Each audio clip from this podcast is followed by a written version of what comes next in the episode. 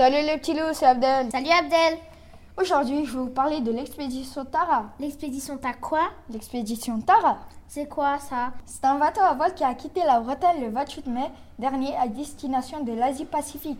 Il restera en mer pendant deux ans avec à son bord une équipe de scientifiques. Deux ans en mer? Ça va être long. Ils vont pas s'ennuyer Non, ils auront du boulot. Ils doivent étudier l'impact du changement climatique sur les récifs coralliens. Les récifs coralliens quoi? Les récifs coralliens sont des structures naturelles émergées dans la mer.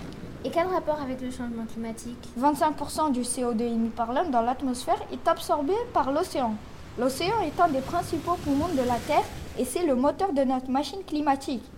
Avec le réchauffement climatique, nos océans se dérèglent et ça a forcément un impact sur les coraux. L'équipe scientifique de Tara cherchera à étudier plus précisément l'impact du réchauffement climatique sur les récifs coralliens. Nous devons agir vite pour préserver nos océans. Après avoir traversé l'Atlantique et passé le canal de Panama, le voilier Tara est actuellement dans les atolls de la Polynésie française. Des atolls? Ce sont des îles coralliennes des océans tropicaux. Et justement, ceux de Polynésie sont particulièrement affectés par le risque de montée des eaux liées au réchauffement climatique. L'océan pourrait monter d'un mètre d'ici 2100.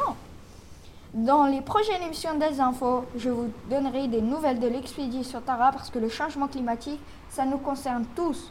Et qu'on veut tous un développement durable. En attendant, si vous voulez plus d'informations sur l'expédition Tara et sur l'impact du changement climatique sur l'océan, vous avez deux sites à consulter océan.taraexpédition.org et www.lesdessous de l'océan.com. À bientôt les petits loups, enfin les petits loups de mer.